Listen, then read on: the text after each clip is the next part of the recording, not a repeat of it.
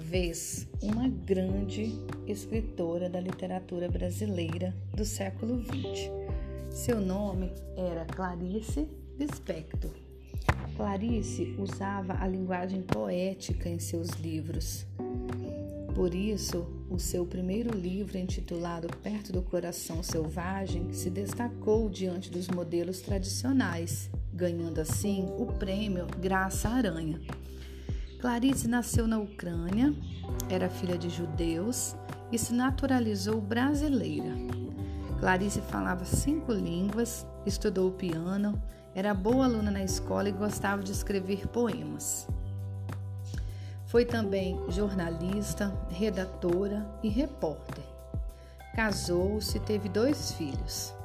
Em suas obras atingia as regiões mais profundas da mente, sondando complexos mecanismos psicológicos. Clarice morreu aos 57 anos, vítima de um câncer.